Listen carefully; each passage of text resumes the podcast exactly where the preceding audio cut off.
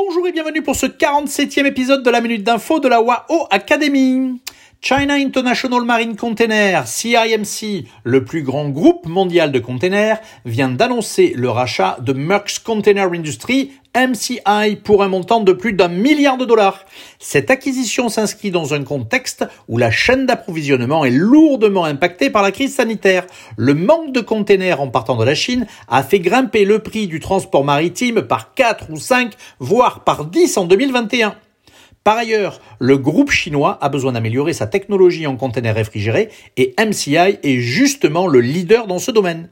Une refonte profonde de la chaîne d'approvisionnement est en vue. En effet, les tensions géopolitiques, le recul de la mondialisation et le recul de la crise sanitaire feront évoluer cette chaîne. Et, dans ce contexte nouveau, le transport ferroviaire, lui, transcontinental, s'avère de plus en plus intéressant comme alternative de transport pour les entreprises. Cela devient un élément de stratégie à ne pas négliger pour nos entreprises exportatrices. Allez, à très vite pour un nouveau podcast et portez-vous bien